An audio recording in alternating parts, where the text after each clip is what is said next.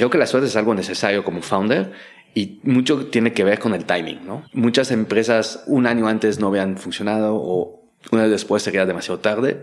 Y creo que Rappi fue como llegó a, los buenos momentos, lograron abrir mercados en los buenos momentos y la suerte solo viene cuando haces todo súper bien. Es decir, si no ejecutas como un dios, aunque pase la suerte no lo vas a ver. Entonces, eso es lo difícil. Es que a pesar que haces todo bien, todavía tienes que tener suerte. Hola, soy Alex Galvez y esto es Fundadores, el podcast donde me dedico a tener conversaciones con fundadores de startups latinoamericanas para deconstruir sus experiencias, su historia, sus errores sus aciertos y así encontrar los aprendizajes, herramientas e inspiración que tú puedas aplicar en tu día a día. Bienvenido. Hoy estoy con Jonathan Levy, cofundador de Green, una startup de patines eléctricos. Además, es cofundador de Investo, un fondo de venture capital con inversiones como Rappi, Nowports, Justo y muchos más. Hablamos de su primer startup, Mi Orden, una startup de delivery que vendieron a Sin Delantal y después operaron Sin Delantal que se vendió por partes a Just Eat. Platicamos de los inicios de Green, el crecimiento acelerado que tuvieron gracias a tener un gran equipo de muchos emprendedores. Jonathan es un gran amigo y uno de los actores más importantes en el ecosistema en Latinoamérica. Sin duda es uno de los mejores emprendedores e inversionistas que conozco junto con Sergio su socio. Me la pasé increíble platicando con Jonathan y espero volverlo a tener en un futuro en el podcast. Este episodio es un must para todos los emprendedores, es una joya de conversación, así que espero que disfrute esta plática con el mismísimo Jonathan Levy. Jonathan, bienvenido a Fundadores. Gracias por la invitación. No, muchas gracias a ti por estar aquí. Bueno, sé que tú eres de Bélgica y llegaste a México, pero hay una parte que no sé muy bien de tu historia. Me gustaría saber cómo llegaste a México y cuando pusiste un restaurante de comida peruana en, en México. En realidad es que yo nací en Bélgica, crecí en Bélgica, pero mi mamá nació en Perú, en Lima. Entonces sí tengo sangre latina. Y en casa de mis abuelos comíamos mucha comida peruana en Bélgica. La verdad, lo malo es que nunca me habló en español mi mamá. Entonces yo crecí hablando francés, este, holandés en, la escuela, aprendí otros idiomas, pero realmente aprendí el español cuando me mudé a México. Con unos amigos montamos una empresa de, en la publicidad exterior, mobiliario urbano, era algo bastante nuevo en esta época. Y un fast forward un poco, siempre me ha gustado el tema de, la comida, de restaurantes. Y una prima de mi mamá que vive en, México me invitaba cada semana a comer a su casa comida peruana, que me fascina, que se me hace de las mejores cocinas del mundo. Tiene esa simplicidad de la cocina asiática como japonesa, pero tiene los sabores, el chile de, de la comida latina, entonces me hace una combinación increíble. Y entonces iba cada semana y con, con mi prima, bueno, con la, su hija, que es la prima de mi mamá, decidimos abrir un restaurante que se llamaba Rocía del Perú, que obviamente ofrecía una comida más tradicional, casera, peruana, que nos, nos encantaba, pero también se volvió un lugar donde, donde muchos amigos venían a, a tomar copas el, el, viernes y se volvió como, tuvo su momento donde era muy divertido porque incluso mis amigos venían, incluso cuando yo no estaba, porque, dato interesante, mi prima era modelo, entonces este, venía muchas de sus amigas, entonces mis amigos no, no, no estaba en invitación para venir. Hasta se antojó ir al restaurante con eso de, de la comida y, y, las modelos, ¿no? no, pero la verdad fue, fue una época divertida eh, donde aprendí a conocer mucha gente gracias a esto.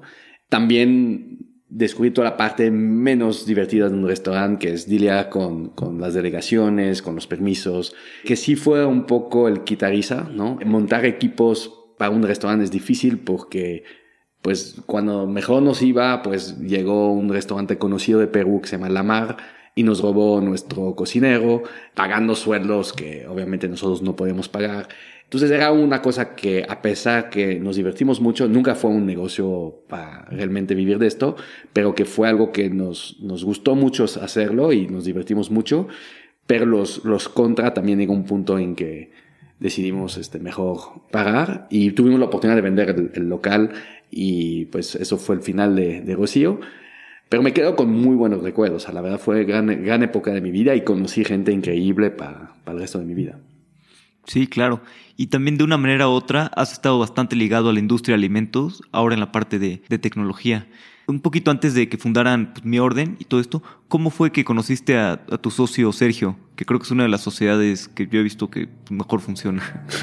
una cosa que también me gustaba mucho, una pasión que tenía y sigue siendo, pero obviamente ahorita juego menos, es el póker, ¿no? O sea, siempre me gustó jugar póker, pero más bien el juego, no tanto el tema de, de apostar. Entonces, empecé a organizar partiditos este, muy friendly con amigos.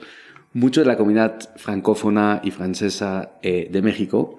Y empezamos a jugar en mi casa eh, con ahora mi esposa en este entonces era mi novia y algunos amigos. Y Sergio regresaba de Francia de donde estudió en Lyon entonces quería practicar su francés. Y por amigos en común llegó y también le encantaba el póker resulta que terminamos muchas veces los dos en la mesa final entonces son los que terminamos más tarde y, él estaba trabajando en un despacho de abogados me acuerdo de una anécdota que, que, habla mucho de Sergio y que también yo creo que empezó a crear esa relación. Yo tenía una persona que nos llevaba en la casa que lo había pegado su, su esposo y yo quería ayudar, ver opciones. Entonces dije, ah, bueno, Sergio que juega póker es abogado, le voy a hablar. Y la verdad yo no sabía qué tipo de abogado era. O sea, yo sabía que era abogado, entonces le hablé.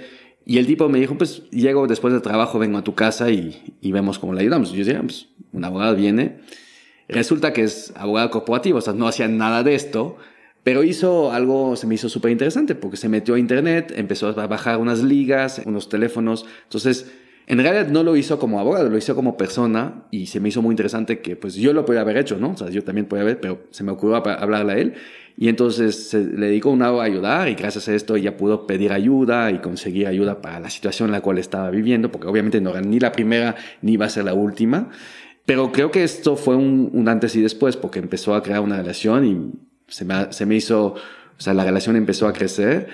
Un poco después, en el tema de, de, lo que yo hacía de mobiliario humano y de publicidad, empezó a surgir opciones de, de, fusiones, adquisiciones entre empresas más familiares. Yo trabajaba mucho con un monstruo de la publicidad que se llama Clear Channel, que por ejemplo trabajé, trabajé tuve la oportunidad de trabajar en el proyecto de Ecobici, que también estuvo muy divertido, que lo hizo Clear Channel. Y con Sergio, que era abogado, nos metimos allá, hicimos un par de, fusiones ahí entre empresas familiares y, grandes.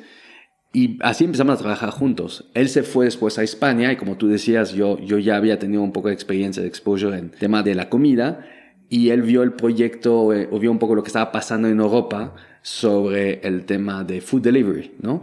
México está 2010, 2009, 2010, está en pañales todavía pero yo teniendo un restaurante y viendo lo difícil que era toda la coordinación de hacer entregas, de que por un lado lo quieres hacer, por otro lado no tienes cómo automatizarlo, te hablan en, medio de que estás en, el servicio normal de tu restaurante, es muy difícil coordinar. Entonces, cada vez, o sea, sí tenía mucho sentido para nosotros y para mí que eso iba a ser algo importante en el futuro. El retos que había en 2009, 2010 en términos de, de food tech es que era muy difícil que alguien paga en línea, ¿no? ya era difícil que alguien abra su computadora para pedir. Sergio, por su lado, lo que dice es que trabaja en un despacho de abogados donde lo normal, lo clásico era abrir un, un folder donde tenía todas las comidas, pero a veces un restaurante ya estaba cerrado, los precios habían cambiado, no estaba el mismo menú. Entonces él, lo veía de, de, un, vamos a decir, de otro ángulo, yo más de un ángulo del restaurante, él más de un, de un usuario, de que comía mucho de comida en línea. Y creo que por ahí se nos hizo mucho sentido. Más adelante también conocimos a Eduardo Musali, que fue nuestro, o sea, que él de hecho había empezado la plataforma. Entonces, básicamente tenía todo el sentido de unirnos y de, trabajar sobre mi orden. Lo que también era muy distinto en esta época, y perdón que estoy brincando de una idea a la otra, pero lo que era muy interesante y era la oportunidad, lo que era muy difícil en esta época es que no había ecosistema para levantar capital, que tuvimos que hacer todo con recursos propios, que íbamos a contraflujo, ¿no? O sea, no existe, para, por ejemplo, para hacer pagos en línea, tenías que hacer una, implementación con un banco, ¿no? directamente implementada con Banorte, o sea, no existía procesador de pagos. Entonces era muy difícil generar esto. No había tablets o no había internet adentro de los restaurantes. Entonces teníamos que tener lo que se llama SMS printers, que es básicamente una impresora muy chiquita que tiene un, un chip y vas mandando SMS y así se imprime la orden adentro de los restaurantes. O sea, cosas que ahorita dirías, pero qué locura, en ese momento era lo que había disponible, ¿no? Entonces, Yo creo que fue un poco antes del tiempo, ¿no? pero muy rápido también empezó la competencia, empezaron a llegar empresas de Europa, una que venía de Delivery Hero, que se llamaba Super Antojo, el otro que era de Rocket Internet, que era Hello Food, y una de España, que era Sin Delantal. Nosotros teníamos contacto con Sin Delantal, fue de las tres con la cual necesitaban quizás más de nosotros, o sea, era la que llegó quizás último o que peor le fue llegando a México. Y nosotros sí teníamos, o sea, teníamos un market share importante, eh, o el más grande market share, teníamos más restaurantes afiliados en la plataforma. Y por ende también tenía mucho sentido para ellos de, de comprarnos. Y entonces tuvimos también la oportunidad de seguir operando durante un tiempo. Y al final, pues se vendió la empresa a Just Eat en, en diferentes etapas, que era el, el jugador más grande en Europa en ese momento. Y nosotros decidimos seguir con otras cosas. ¿Y cómo fue un poquito aquí esta parte? Primero que vendieron ustedes a Sin Delantal y luego siguieron operando, pues ya con, con, más recursos y con un equipo más grande. También, bueno, entiendo que en mi orden la tecnología pues no era propia y ya en Sin Delantal también empezaron a tener un poquito más de, de tecnología propia. ¿Cómo fue este cambio de, pues de crecer una empresa, digamos, más institucional, por así decirlo? Sí, totalmente. Creo que algo que aprendimos ahí fue que la ventaja de tener tu tech, nosotros por no conocer y por también tener acceso a recursos limitados, pues ninguno de los tres era técnico y no teníamos la tecnología in-house. Entonces, lo que hace que te vuelves muy lento en innovar, termina siendo más costoso al final, porque tienes, al final alguien lo tiene que hacer y tiene un margen sobre esto. Y tres, pasas al lado de cosas muy importantes, por no, no saber dónde, o sea, por no verlo, ¿no? O sea, no puedes tomar decisiones, o sea, lo peor siempre es donde no sabes que no sabes, ¿no? Y lo que descubrimos cuando nos compra sin delantal es que, por ejemplo, lo que explicaba de los, de los SMS Printer, al final es, es un firmware donde tú mandas data, ¿no? Y nosotros usábamos el firmware original de la máquina y no me acuerdo los números, pero vamos a decir que nos costaba 100 pesos al mes. Ellos habían hecho un firmware propio que les permitía gastar 30 pesos al mes. Ahora, piensa en mil restaurantes. Van a pagar 30 mil pesos mientras nosotros estamos pagando 100 mil pesos. Ahora piensa en 5 mil restaurantes. Si lo extrapolas, a un momento dado te quedas sin negocio porque van a ser mucho más eficientes que nosotros. Entonces, ahí también aprendí la importancia de tener un CTO, de tener alguien que ve esas oportunidades, que sabe que se puede cambiar ese firmware y que lo puede hacer y de esta manera ser mucho más competitivo. Entonces, aprendimos esto. También aprendimos lo que era trabajar en una startup que tenía dinero de VC, lo bueno y lo malo que esto conlleve. Y sí, fue un antes y después. O sea, pasamos de un equipo de, no me acuerdo, 8, 12 personas que éramos a 60, 70 personas en pocos meses. Y era una, un, un negocio altamente competitivo donde había todas las empresas que habían levantado relativamente mucho capital, Hello Food, Super Antojos y tal. Lo que sí estuvo increíble es que al final el que sobrevivió y que ganó y que fue número uno durante un tiempo fue, fue Cinedental y entonces era algo importante para nosotros. Pero también vimos que había un cambio, ¿no? O sea, que todas las cosas tú tienes que adaptar o morir, ¿no? Y lo que percibimos es que el concepto de marketplace, donde lo único que tienes es, por un lado, un cliente, un usuario, y por otro lado el restaurante, no iba a funcionar a largo plazo porque el valor agregado no es suficiente y es muy difícil seguir ahí como el marketplace, ¿no? El usuario final, el cliente, no es fiel a una plataforma, ¿no? Va a buscar la mejor opción. Adentro de esa mejor opción, obviamente, está el precio, pero también está la calidad del servicio. Y por eso cuando conocimos a Simón y a Sebastián de, de Rappi, para nosotros era algo obvio. O sea, ya lo estamos viendo, ya estamos viendo que tener tu propia flota de, delivery tenía cada vez más sentido. Porque no es solo un mejor servicio al cliente final, que va a tener su comida más rápida, va a poder seguir su repartidor, va a poder hablar con el repartidor, lo que no es posible cuando tú eres un marketplace, pero también es un mejor servicio al restaurante, porque él se puede desentender de tener motocicletas, repartidores, que es un pain in the porque se cayó, seguro, no vino, la moto se rompió, etc. Ya es, se puede dedicar a lo suyo, que es hacer buena comida, ¿no? Entonces, para nosotros tenía mucho sentido y afortunadamente tuvimos oportunidad de invertir en Rappi y así seguir en, en lo que era food delivery y sí, como lo pudimos ver, hoy en día Rappi y Uber Eats también, que es muy grande en la región, pero ya sin adelantar se fue. Entonces, eso es la parte increíble en el sector, en la industria en la cual estamos, que vemos gigantes nacer y desaparecer. Obviamente podemos hablar de, esto, donde lo vivimos de primera mano, pero también hay, ejemplos mucho más grandes.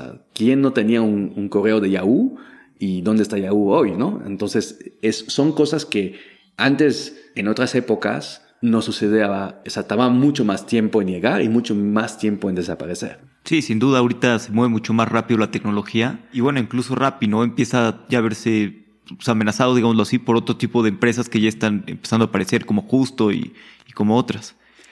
O sea, sí, o sea, creo que en algunos casos, por ejemplo, Rappi y, en el caso de Rappi y de, y de claramente son dos plataformas que quieren hacer lo mismo.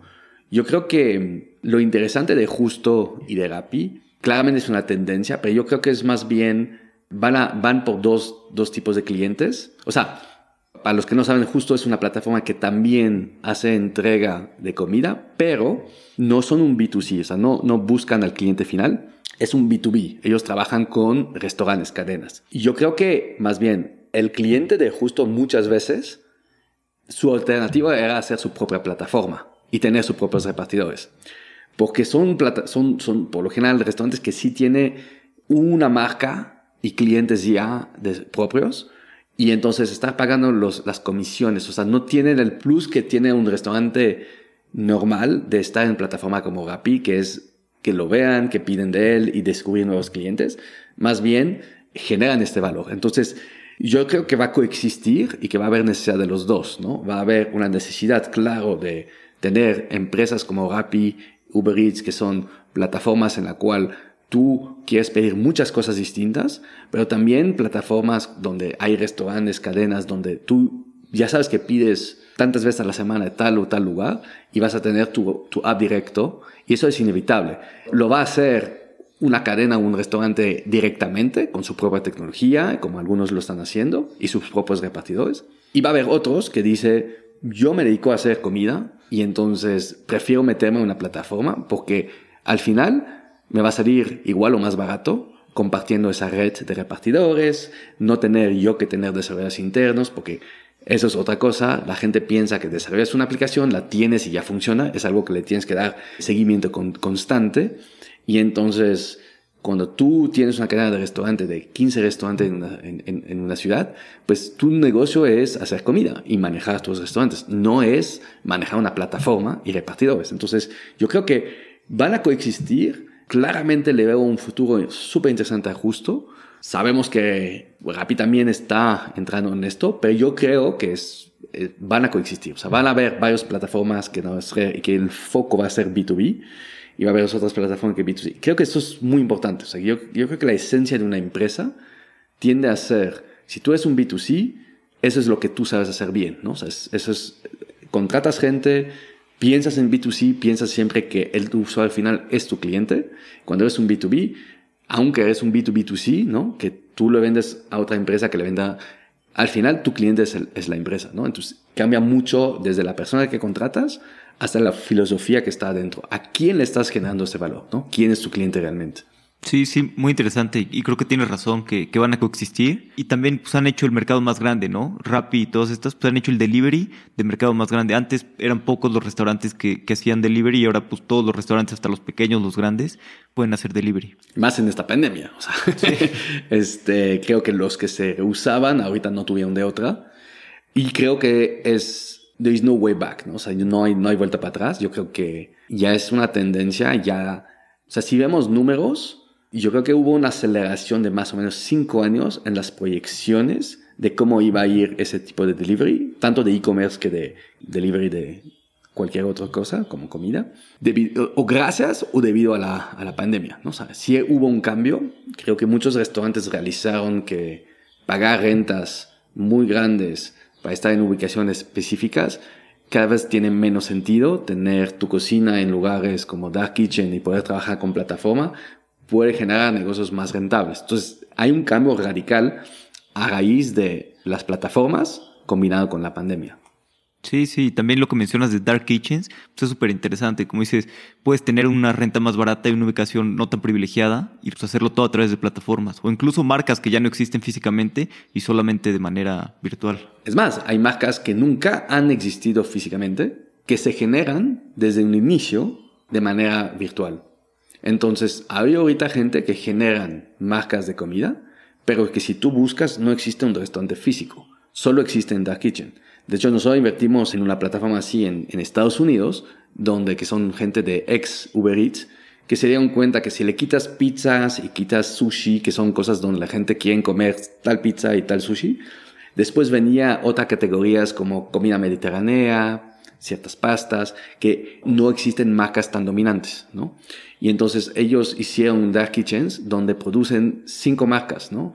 Y empujan esas marcas como si sería el próximo Domino's o, o Subway, o, pero no, no existen esos restaurantes físicos, son 100% virtual y solo trabajan con las plataformas de delivery. Entonces la gente ve esas marcas, la comida es deliciosa, pero el modelo está basado en que no necesitas tener lugares, meseros, etc. Y por ende puedes dar mejor calidad a mejor precio y generar esas marcas, ¿no? Y abrir de manera súper rápido, expander en todos Estados Unidos. No tienes que estar buscando localidad, generar marca, porque la marca, si te va bien en una ciudad, genera suficiente este, recomendaciones que cuando abres en otro ya traes esas cinco estrellas que tenías en una ciudad, la van a ver cuando abres en otra, ¿no? Lo que no genera en el mundo físico. O sea, cada vez que abres una, tienes que generar gente que venga a tu local, ¿no? Sí, sí, sí, creo que súper interesante. Y también ya hay varios jugadores en Latinoamérica haciendo esto. Total. Hay muchos jugadores. Creo que, yo creo que así hay diferencias entre mercados y es una opinión 100% personal, pero creo que marcas grandes, Unidos siempre ha sido de, de, generar marcas de franchise y de McDonald's, Burger King, Domino's, Pizza Hut, o sea, toda la historia de Estados Unidos ha sido de generar este tipo de marcas, mientras que en América Latina consumimos mucho de esas marcas, pero marcas locales tienden históricamente a ser la gente que la pizza de la esquina, las tortitas de, de la esquina de, ¿cómo se llaman las tortas de chilaquiles? De chilaquiles de la esquina. O sea, entonces siento como que no existe, no digo que no podría existir, pero culturalmente es más difícil, ¿no? Y sí va a haber muchos restaurantes. Yo creo que a la diferencia, quizás menos marcas, pero, o menos cadenas, pero lo que sí va a haber son muchos restaurantes virtuales, ¿no? O sea, gente que van a lograr hacer cosas. De hecho, los Dark Kitchen hoy son o marcas que ya existían, que tenían locaciones físicas y que además ahorita tiene Dark Kitchen, o gente que literal desde un día, o sea, desde su departamento genera un logo, genera una comida y empieza a vender comida, ¿no? Sí. Y regresándonos un poquito a, cuando fue toda la venta de Sendilental y demás, empezaron un fondo de inversión, ustedes, Investo, cuando pues, todavía no existía mucha inversión en Venture Capital y todo esto. ¿Por qué decidieron, bueno, son, emprendedores ustedes, y hay muchas personas que acaban y pues empiezan su siguiente empresa y demás. ¿Ustedes cómo fue que conocieron a Ariel Poller y por qué decidieron crear este fondo para, para invertir en empresas? Pues había un grupo de, de, gente de San Francisco que empezaron a venir, había algunos abogados, este, Dan Green, Ariel Poller, o sea, había gente que empezaban a venir a, la región a, a, visitar y a tratar de ayudar y, y Mike Hennessy, como gente así de, no, no me acuerdo de todos los nombres, pero como el ecosistema era chiquito, pues terminábamos conociéndolos, ¿no? Y una de esas personas, Ariel, que es un super angel que ha invertido en, en empresas como Twitter, eh, que él es originalmente de Venezuela, se fue muy temprano a Estados Unidos, fue early employee de varias empresas que fueron exitosas, empezó a invertir, le fue bien. Por naturaleza le interesa qué pasa en la región y vino con una de esas delegaciones, lo conocimos y fue muy interesante conocer su historia, ver cómo está pensando. Y nosotros estamos como pichando miles de ideas que no realmente, o sea, estamos como buscando la próxima idea, ¿no? Y él nos paró y dijo, a ver, están del timbo al tambo, están con muchas ideas, no tienen que hacer algo ahorita, o sea, pueden esperar, o sea, hicieron un, un exit, pueden esperar un poco, mientras esperan, lo que se hace mucho en Estados Unidos es que ayuda a otros emprendedores, invierte un poco de dinero, ayuda a otros emprendedores, vuélvete un poco lo que son angel investment, ¿no? Y tenía mucho sentido, o sea, dijimos, ¿por qué estamos corriendo a ver la próxima idea si no hay, si no, si no ahorita no hay algo que te inspira? Más bien ayudemos a, otra persona, a otros founders, y vamos invirtiendo un poco. Esto es poco adictivo, empieza a haber mucho deal flow, te das cuenta que también es súper interesante poder ayudar a muchos emprendedores y no había algo realmente que nos motivaba como para decir de hacerlo, entonces de eso se volvió un pequeño fondo, primero con algunos amigos conocidos que les gustaba lo que estamos haciendo, cómo estamos generando ese pipeline, ayudando a emprendedores y este, decidieron invertir con nosotros. Entonces se volvió un primer fondo que evolucionó en un fondo un poquito más institucional, con inversionistas ya más institucionales, y que nos llevó también cada vez más a invertir más en la región, pero también en Estados Unidos. Afortunadamente también coincidió en una época donde empezamos a ir a, a Y Combinator, que ya era conocido, ya era muy famoso, pero todavía era mucho más chiquito de lo que, o sea, era probablemente uno 10 veces más chiquito de lo que es hoy, ¿no? Entonces era como 2012, 2013, los batch eran de 40, 50 empresas, y no solo era el tema de conocer emprendedores increíbles que iban a Y Combinator, pero también era conocer otros ángeles inversionistas, otros fondos que estaban allá. Y también partners de, de, de, de YC, porque al, al, ir dos veces al año, tú, tú vienes con nosotros, Alex, entonces ya lo, viste, lo viviste, pues al ver gente de manera repetitiva, entonces generas ese tipo de relación. Y también tuvimos mucha suerte que una de las personas que conocimos y que, que, nos ayudó muchísimo cuando llegamos allá se llama Michael Seibel, que en ese momento era partner de la diversidad. Entonces, parte de su rol era hablar con, con, con gente como nosotros que puede traer gente diferente a los baches. Y nos decía, a ver, nosotros le preguntamos, ¿qué valor podemos generar a Y Combinator? ¿no? ¿Cómo podemos nosotros ayudar? Que suena un poco ingenuo, ¿no? O sea, porque qué, porque YC necesita nuestra ayuda. Pero nos dijo, mira, hay dos cosas que usted puede hacer, ¿no? Uno es invertir en empresas de YC, ¿no? Y aportar su conocimiento y ayudar a algunas empresas.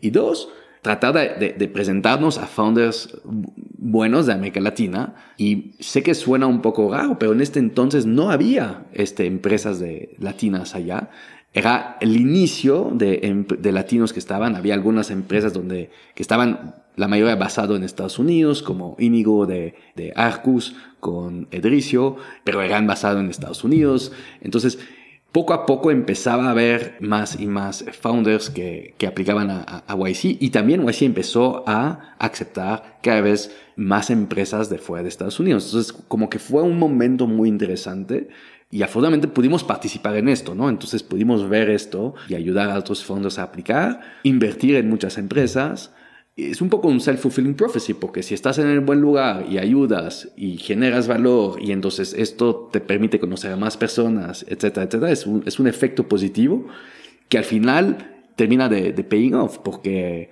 tarde o temprano algunas de esas empresas empieza a ir bien y el portafolio empezó a crecer. Entonces es esto lo que genera de que también más founders te, te están buscando, también que más eh, otros inversionistas te buscan para ver en qué pueden invertir en común y también te permite levantar más dinero para levantar otros fondos o invertir en más empresas. Entonces es, algo que toma tiempo.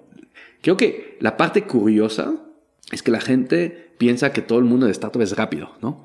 En realidad, los que estamos adentro, el tiempo es eterno, ¿no? O sea, toma mucho tiempo y no hay como, no se puede brincar etapas, ¿no? O sea, es algo que toma tiempo en construir.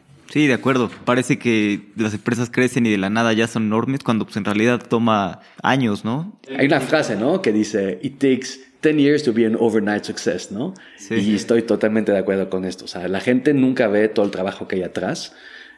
Ahorita hablamos mucho de Clubhouse, que está de moda. Dicen cómo es posible que en un año la empresa es, vale 2 billones y así. Lo que la gente no sabe es que los founders llevan 5 o 6 años intentando hacer una app social y pues ese trabajo de 5 o 6 años resulta que en los últimos 12 meses it's paying off.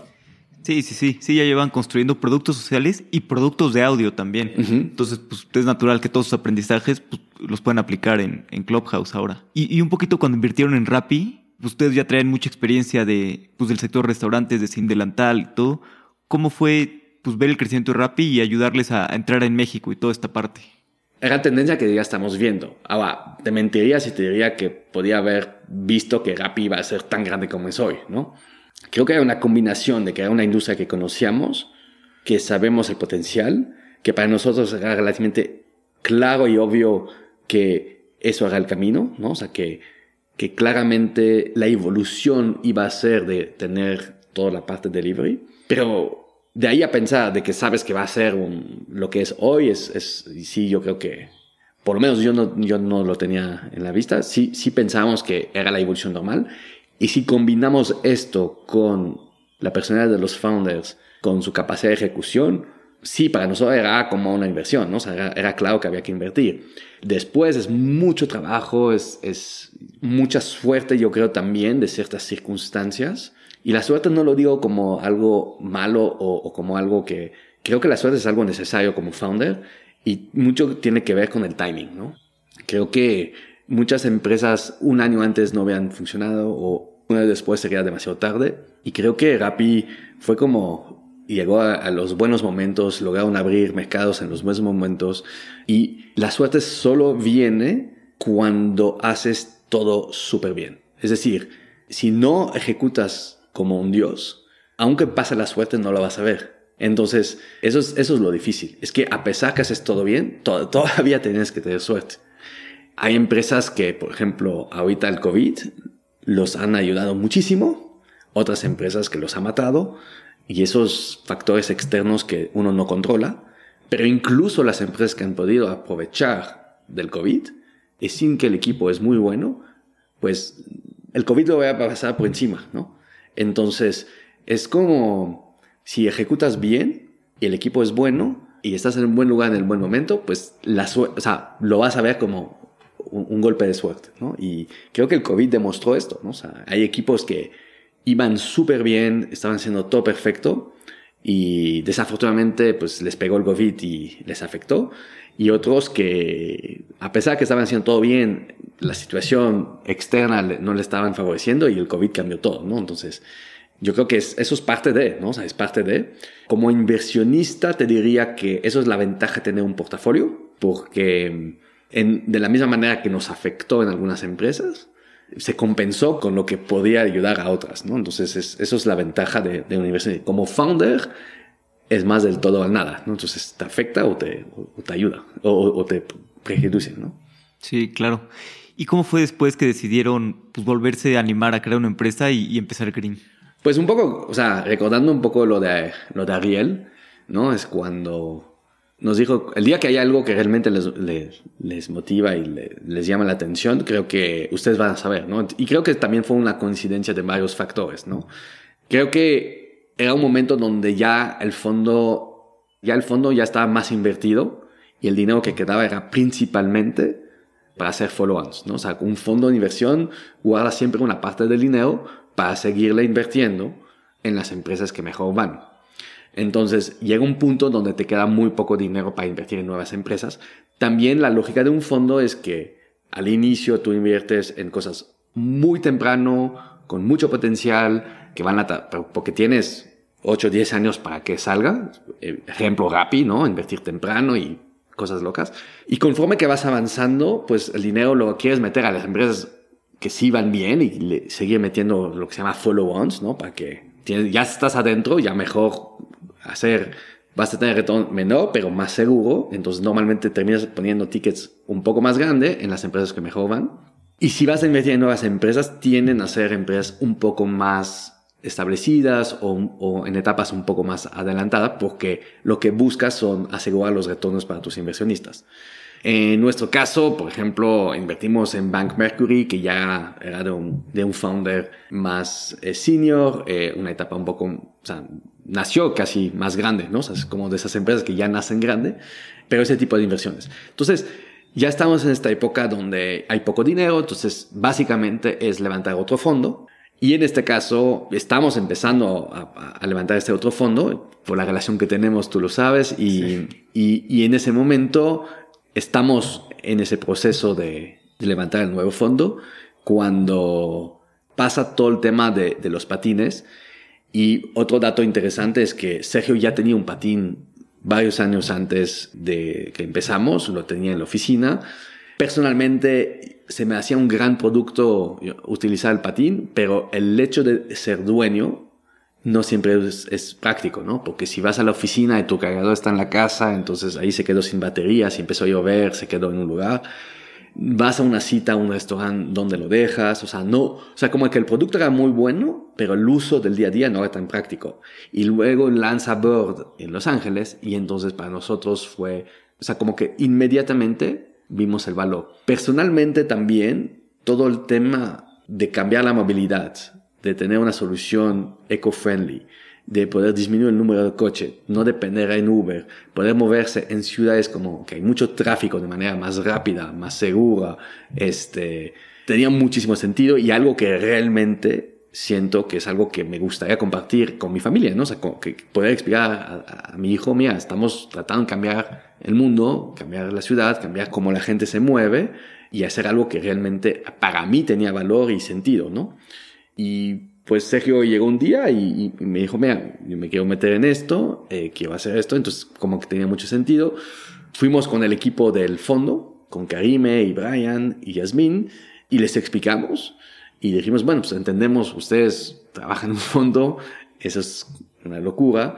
Afortunadamente fue como, como en películas, o sea, lo toman muy bien, dijeron, wow, no nos esperábamos esto, pero suena, suena increíble y literal es como si un viernes dijimos esto, dijimos piénsenlo y el lunes ya estábamos trabajando en Green. O sea, fue inmediato y creo que eso fue clave de ya tener un equipo con el cual trabajamos y literal cada uno como que sabía qué tenía que hacer, ¿no? Entonces como que fue un, en, un espacio de, de horas el equipo ya estaba trabajando en esto.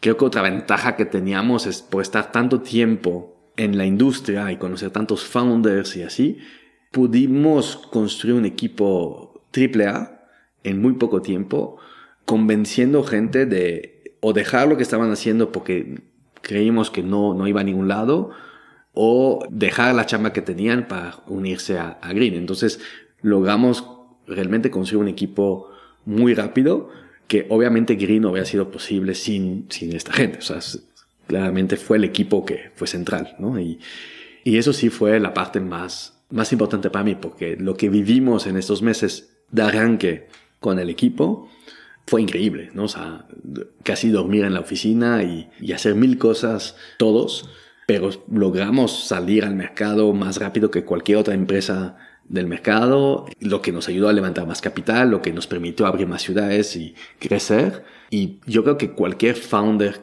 que busca esto, ¿no? O sea, que busca ese hypergrowth, pues vivimos, o cualquier empleados, o sea, cualquier persona del equipo, pues vivimos lo que cualquier startup suele hacer, ¿no? O sea, es crecer rápido, abrir mucho mercado y, y sí, sí es algo increíble. O sea, lo recomendaría a cualquier persona que le gusta eso, ¿no? Sí, totalmente. Empezar y crecer de esa manera y pues, crecer tan rápido y expandirse, simplemente, bueno, para cualquier emprendedor es el sueño o incluso estar en una empresa así, pues también es, es un sueño. Y hablando de, de crecer tan rápido, ¿Cómo mantienes la cultura cuando estás creciendo tan rápido y contratando tantas personas cada semana? Bueno, en realidad yo creo que sí, uno va en contra del otro, ¿no? O sea, lo mejor para la cultura es crecer más lento, pero la naturaleza de una startup es de que hay que crecerlo más rápido.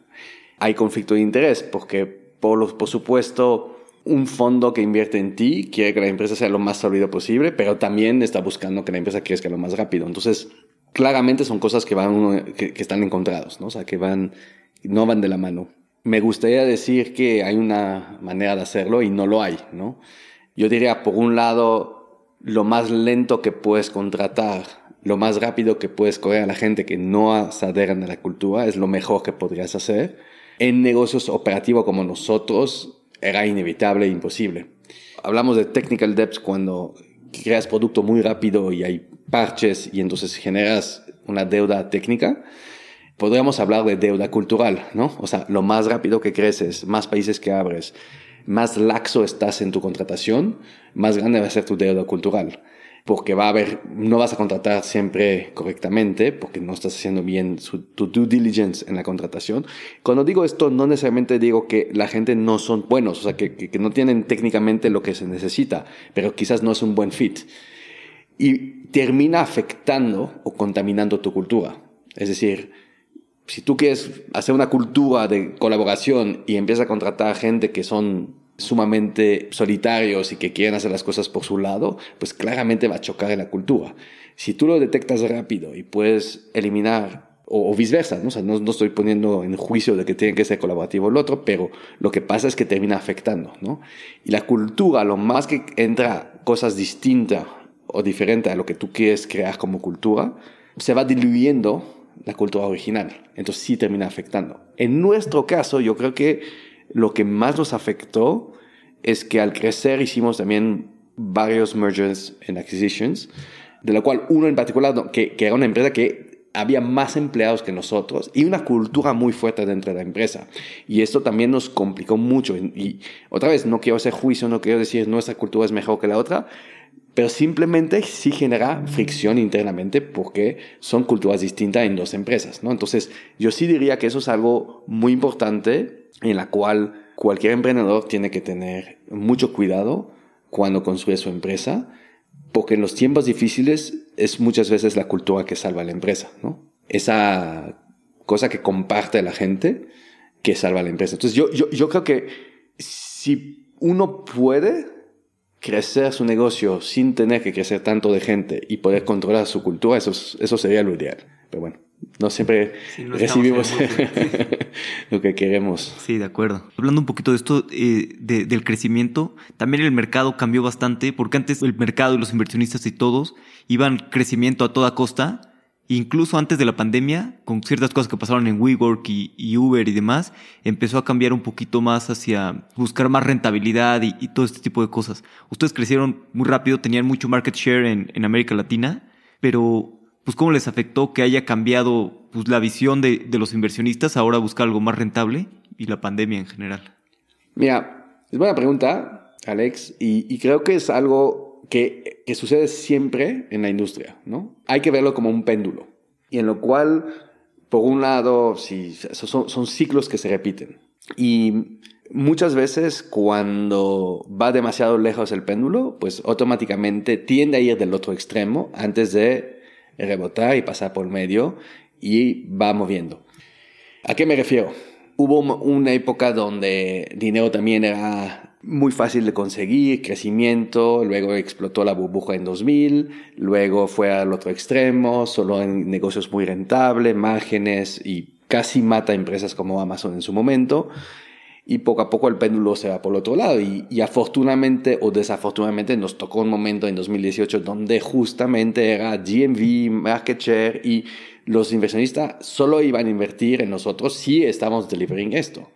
Lo raro es que los mismos inversionistas dos años después te dicen, no, no importa esto, ahora importa Unit Economics. Ahora, mucho más fácil cambiar de foco cuando tienes una empresa muy chiquita, con menos empleados, con menos revenue, a, imagínate, un barco gigante en el mar y dices, no, ahora tienes que hacer un Newton. O sea, no es como que le das la vuelta. O sea, es más, parecería que el barco apenas si se está moviendo para dar la vuelta en Newton y adentro todo el mundo está upside down, ¿no? O sea, es como la imagen que puedo decir. Entonces, sí, nos afectó muchísimo todo lo que pasó con WeWork, el cambio de mercado, se, se volvió mucho más difícil levantar capital y tuvimos que hacer cambios radicales adentro de la empresa y cambiar la, la maquinaria que construimos, que era una maquinaria de abrir mercados, generar GMV, ventas, revenue, este, Creo que hay pocas empresas que han pasado de cero a más o menos 5 o 6 millones de dólares de revenue mensual en 18 meses, abriendo 7 países, 25 ciudades. O sea, y eso fue un equipo increíble que logramos construir y el mérito está del equipo, ¿no? Sin embargo, este cambio no se hace de un día para el otro, ¿no? Y, y es muy difícil hacer esos cambios. Pero lo estábamos haciendo, ¿no? Y estábamos logrando esto y estábamos en el camino a hacer esos cambios, obviamente por necesidad, ¿no? Em, curiosamente, siempre fuimos claros con los inversionistas, siempre fuimos claros con el mercado cuáles eran nuestros objetivos y siempre logramos nuestros objetivos. O sea, cuando empezamos dijimos, vamos, vamos a ganar América Latina, vamos a ser el número uno y llegamos a 87, 90% de market share, peleando contra empresas como Lime, como Bird, que tenía mucho más funding pero nosotros logramos ganar ese mercado. Creo que un error que cometemos a veces como founder es pensar en el concepto de finite game, ¿no? O sea, pensamos que es como un partido de fútbol, ¿no? Que va a haber 90 minutos y el que ganó el partido se va con la copa, ¿no? En el mundo real, en, en las empresas, pues no es un finite game, ¿no? O sea, aunque ganamos el mercado, pues el mercado dijo, pues, muy bien, pero ahorita no nos importa eso, queremos saber cómo son tus unit economics, cómo vas a, a manejar esto. Y obviamente, como cualquier empresa, tú tienes que escoger también tus focos, ¿no? O sea, si te vas a enfocar en una cosa, pues normalmente te enfocas menos en otros, ¿no? Hicimos, yo creo que excelamos en las metas, pero quizás las metas no eran las correctas cuando llegamos a ellas, ¿no? Entonces el mercado cambió, los inversores buscaban cosas distintas y ese cambio que estábamos logrando y que estábamos haciendo también nos afectó claramente la llegada del COVID porque también tuvimos no otra opción que cerrar todos los mercados, porque si es, si es de, esos negocios que dependía de la circulación de la gente, de la movilidad, a la diferencia de otros negocios. Más este, gente en la calle, más tráfico, más escuelas, más repartidores. Todo esto genera más tráfico que genera que la gente necesita más alternativa para moverse. Y ahorita pues estamos en una época donde la gente se queda en casa, donde más repartidos llegan a tu casa, entonces menos necesidad de salir a la calle. Es más, en muchas ciudades los gobiernos nos pidieron incluso de cerrar los mercados para evitar que la gente circula.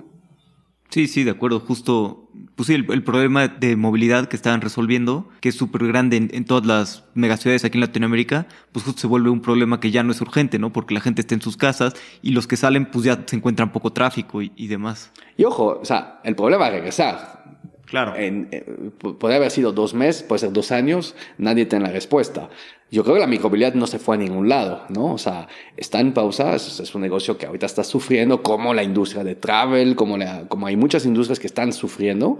Por otro lado, eh, gracias a lo que hablamos un poco más temprano este, en la entrevista, pero por otro lado, hay negocios que están aprovechando la situación y vieron sus negocios crecer por la necesidad a través de, la pandemia. Entonces, eso es, eso es una realidad y creo que a pesar que nos, nos hizo sufrir a nosotros, por otro lado, son cosas que tienes que aceptar, ¿no? O sea, es parte del juego, ¿no? Cuando, cuando emprendes.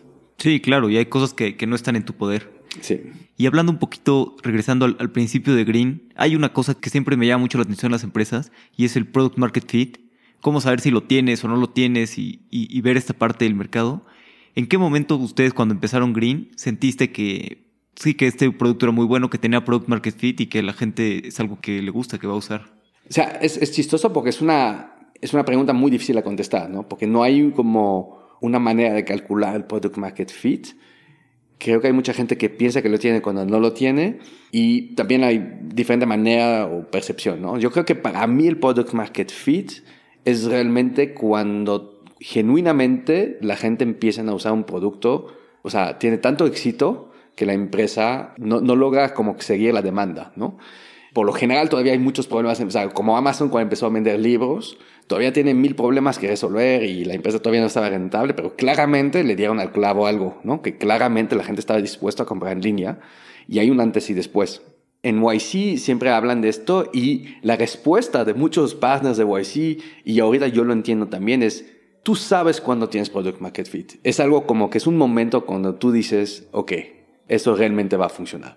Y nosotros, por un lado, creo que la industria había señales muy fuertes que es de los productos que más product market fit tenía en el mundo, pero todavía había que validar que en América Latina iba a ser igual, ¿no?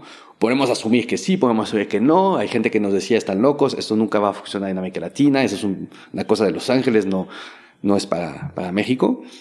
Pero nosotros sentimos el product market fit cuando estábamos trabajando en una oficina en la calle de Tonalá, era oficina compartidas, entonces era una oficina muy chiquita, pero ahí mismo teníamos un equipo de hardware y estábamos haciendo todavía las cosas muy manual, donde generábamos nuestros IoT y en la misma semana salía la versión 1.1, luego la 1.2 y estamos iterando y la hacíamos muy manual y hacíamos o sea, poníamos nosotros mismos el IoT adentro del, del, patín uno por uno. Nosotros hablamos que había probablemente 15, 20 patines en la calle y el momento que poníamos el 16, el número uno ya dejaba de funcionar y había que actualizar. O sea, eran muchos problemas de, de crecimiento.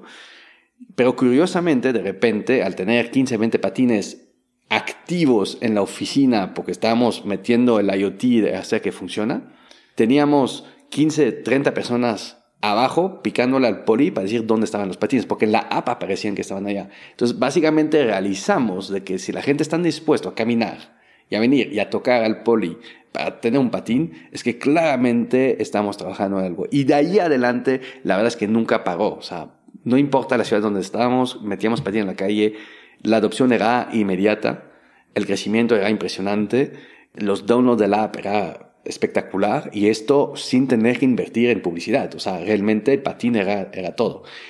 También había muchísimos problemas que resolver y, y, otras cosas. No digo que todo era rosa, pero es muy motivante para un equipo de que sientes que por lo menos lo que estás haciendo realmente lo ves en la calle, ves el impacto, ves la gente utilizando y es, y es muy gratificante. O sea, sí creo que por mí por lo menos es como de esas cosas que el hecho que sales a la calle y ves a la gente utilizando el producto es algo, algo genial, ¿no? Sí, y después de, bueno, estuvieron en siete países, que supongo que es complicado abrir en siete países. Además, yo creo que pues con todo este crecimiento que tuvieron, Green fue una, bueno, es una gran escuela para muchísimos emprendedores y he visto muchísimas empresas que se han formado de, de gente que ha salido de Green. ¿Cómo ves tú esto y qué sientes al ver pues, todas estas empresas que se han formado de, de personas que trabajaron en Green por un momento?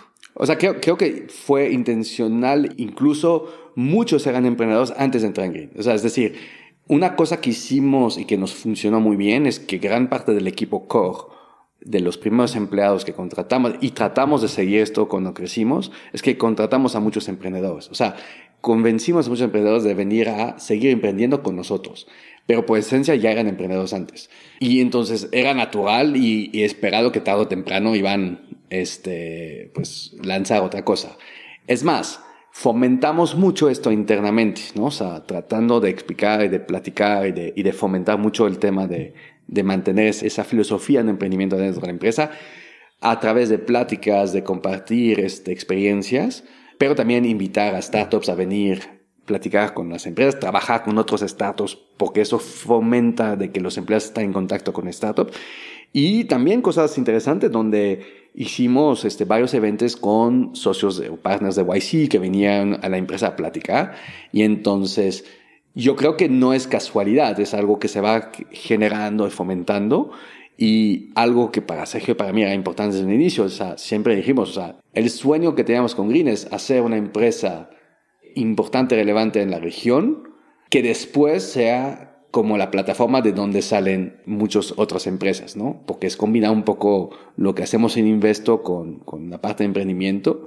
Y sí, o sea, sí es algo, yo creo que, creo que es, empieza desde la cultura, desde quién contratas y luego qué haces adentro de cultura para mantener esto vivo, ¿no? O sea, no solo es decir las cosas, también qué haces físicamente o, o activamente para que eso suceda. ¿Y, qué sigue para ti en los siguientes años? ¿Qué quieres hacer los siguientes dos años?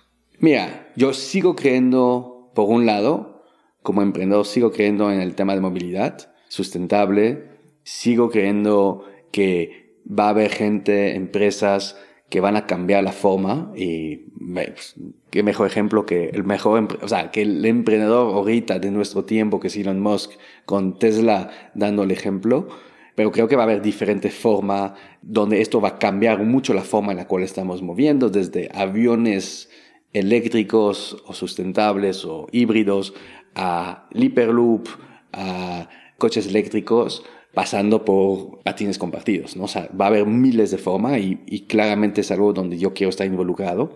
Creo que cuando tienes una familia, tienes un hijo, ves el mundo un poco diferente y, y, algo que para nosotros siempre ha sido importante invirtiendo, trabajando, es que además de tratar de hacer algo que podrá funcionar y, ser exitoso y relevante, si además pues es algo que está bien para el mundo y, yo creo que para mí me habla más, o sea, me, motiva más en la mañana, más que, por ejemplo, hacer algo de gambling o, cosas así, que puede ser muy exitoso y muy lucrativo, pero personalmente me genera más valor sentir que me estoy despertando y tratando de hacer algo bien. O Entiendo que es, es una gota en el océano, pero creo que si todo el mundo hacemos un poco de esfuerzo, pues juntos podemos hacer un, un mejor mundo para nuestros hijos.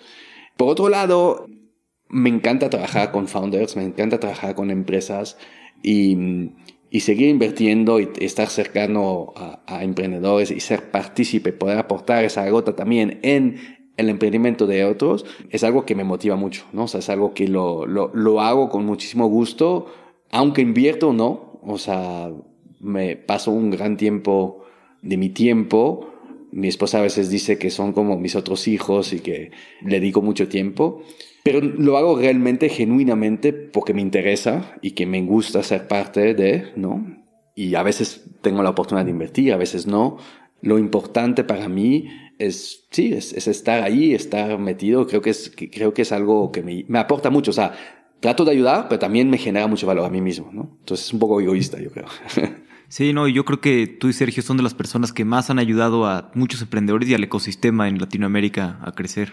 Gracias. Este, sí, o sea, creo que, creo que genuinamente empezó por eso, ¿no? O sea, cuando empezamos a invertir y con el consejo de Ariel, sí fue por eso, o sea, no fue por otra cosa. Que después también puede generar retornos y puede invertir a veces, a veces no, pero la esencia sigue siendo la misma. Y creo que en la industria, en muchos casos, muchos emprendedores, muchos ángeles inversionistas, igual que tú, gran parte, y por esto nos llevamos bien, por eso compartimos, por esto viajamos juntos y, y creo que coinvertimos en, en, muchas empresas porque genuinamente es que vaya bien, ¿no? O sea, no necesariamente pensando en el retorno, no necesariamente pensando en la inversión. A veces puede, a veces no se puede, a veces se dio, no se dio. Lo que es una constante es, es la idea de, de, de aportar lo que uno puede, ¿no? Sí, exacto. Y ayudar, aunque sea, como dices, en, un, en una gota, en un granito de arena, a que se generen estas grandes empresas que resuelvan los problemas de mañana y que tengamos una mejor sociedad. 100%. Y, y creo que eso es, eso es algo único, ¿no? O sea, ver ahorita algunos emprendimientos donde están hoy versus cómo estaban la primera vez que conocimos al founder, ver esa evolución tanto de la empresa como crece, como del emprendedor como persona, es algo sumamente gratificante, ¿no? O sea, siento como, como que poder participar en eso es un lujo y es una bendición. O sea, es realmente, es algo que, que a mí me llena mucho, ¿no? Entonces, ojalá pueda hacerlo durante mucho tiempo más. Sí, de acuerdo con que es pues, una super oportunidad por trabajar de cerca con, con tantos emprendedores. Vamos a pasar a, a, la última parte, que es la serie de preguntas. Te hago una bueno, no tienen tiempo, te hago una pregunta y contestes el tiempo que, que consideres. ¿Cuál es el libro que más has recomendado? O sea, hay muchos libros necesarios, yo creo que te pueden aportar mucho, pero um, el último libro que, que a mí me aportó, es que creo que es una, una, pregunta difícil a contestar en el sentido de que depende con quién hablas, ¿no? Pero un libro que ahorita últimamente me, me ayudó mucho personalmente en mi vida y con la educación de mi, de mi hijo es es Range, no sé si, si has oído. Ah, sí, lo, de hecho escuché que lo recomendaste en un podcast y por eso lo leí. Está bastante ¿Y qué bueno. Tal? Bien, bien, me gustó bastante. O sea, a mí me llamó mucho la atención por tener un hijo y la educación y un poco esa cosa loca en que por un lado quieres especializar a tu hijo y ayudarle a que tenga algo claro y que sea especialista, que muy bueno en una cosa y ese libro viene a cambiar un poco todo esto y decir, no, lo mejor para tu hijo es que toca miles de cosas. Y son cosas que a mí me llamó mucho la atención porque pues, estoy en esta época, mi hijo tiene ocho años y, y entonces lo quiero preparar lo mejor posible para el mundo. Y sí me, me, me, llamó mucho la atención porque cambió mucho la forma en la cual, o sea, creo que es, un, es una decisión importante, ¿no? O sea, para la educación y, y pues cambió mucho la forma en la cual yo veo las cosas, ¿no? ¿Qué creencia o hábito has cambiado en los últimos cinco años que ha mejorado drásticamente tu vida? Creo que la tecnología que te permite básicamente comunicar y trabajar a distancia ha sido esencial en, los últimos, en el último año porque permitió a, a mucha gente seguir trabajando y ser productivo sin tener que ir a la oficina y estar físicamente presente. Pero también creo que va a cambiar el futuro porque va a permitir a mucha gente viajar mucho menos o de manera más selecto y de esta manera pasar más tiempo en familia. Eh, a mí me tocó todavía ese momento tener que ir físicamente viajar y pues tiene un costo familiar alto, ¿no? De, tener que viajar así. Y, creo y espero que, que esto cambia, ¿no? O sea, que esto permite a mucha gente estar, pasar más tiempo en familia y con amigos. Eh, lo difícil va a ser creo que mucha gente lo ha vivido, es separar bien la vida de trabajo y la vida personal, porque también eso hace que pues ya no hay fin de semana, ya no hay horario, y ahorita con Clubhouse pues estar a cualquier hora de la noche también hablando. Entonces creo que hay que todavía encontrar bien los límites y si lo hacemos bien puede ser algo súper productivo. Sí, de acuerdo. Y todos nos hemos estado ajustando, a, bueno, los que no trabajamos remoto desde antes, a esta nueva realidad y tiene pues, muchas ventajas, ¿no? El trabajo remoto y el trabajo asíncrono también. Sí, curiosamente, trabajar mucho remoto por estar en siete países y no puedes estar en siete al mismo tiempo, terminas siendo remoto. Claro. Pero también muchas cosas parecen que tienes que estar físicamente y entonces es, es esos dos mundos. Y al final terminas pasando más tiempo en aviones, ¿no?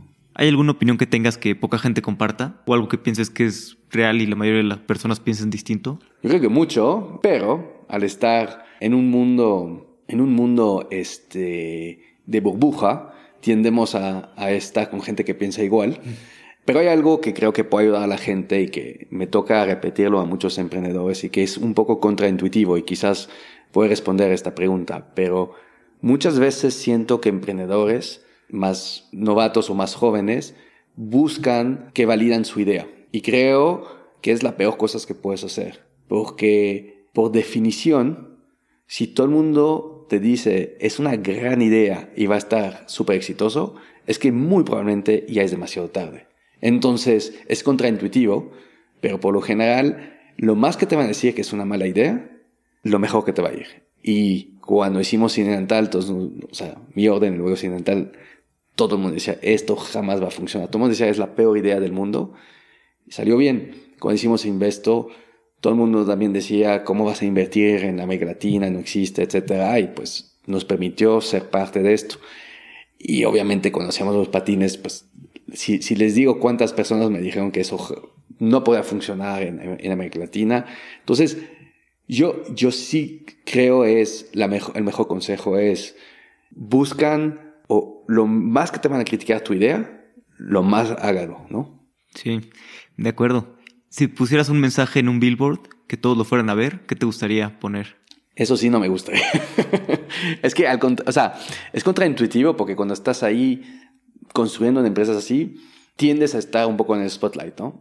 Pero por otro lado, yo creo que muchos son como yo y no, y algo, es, es contraintuitivo, pero no, no es algo que, que, que me gusta en lo particular. Es un mal necesario a veces y es como cosas que se contradicen a veces en tu... Por un lado, obviamente todo el mundo le gusta, pero por otro lado, entonces no sé si es algo que yo buscaría y, y, no siento que tengo como algo particular que, que todo el mundo tendría que ver, ¿no? Eh, creo que en Clubhouse el otro día, Elon Musk dijo algo sumamente importante e interesante sobre emprender, ¿no?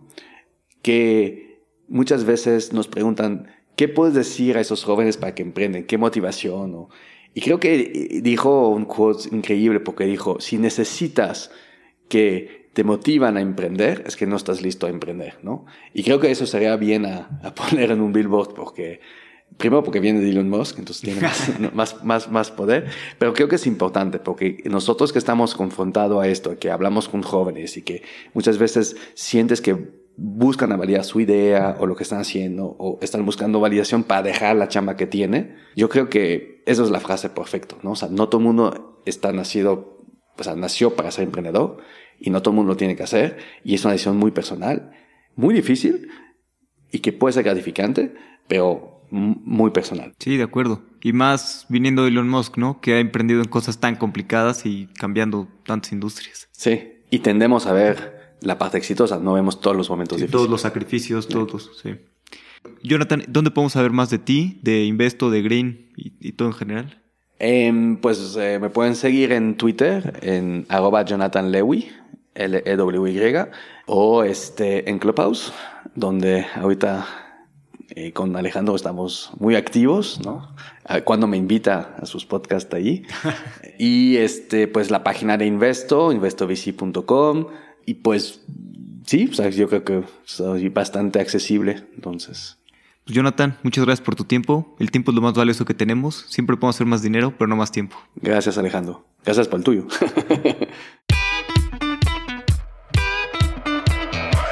Un honor platicar con Jonathan y entender mejor todo su camino. John es de las personas que más ha ayudado y apoyado a emprendedores y a que el ecosistema en Latinoamérica crezca. Para mí es un honor haber colaborado con ellos, aunque sea un poquito, estos últimos años. Y estoy seguro de que van a seguir creando muchas cosas y ayudando a muchos otros emprendedores. Si te gustó el episodio, escríbeme por redes sociales tus aprendizajes o mejor aún, escríbele directo a Jonathan. Y recuerda recomendar el episodio, aunque sea una persona, alguien al que le pueda gustar, a un amigo o a un enemigo.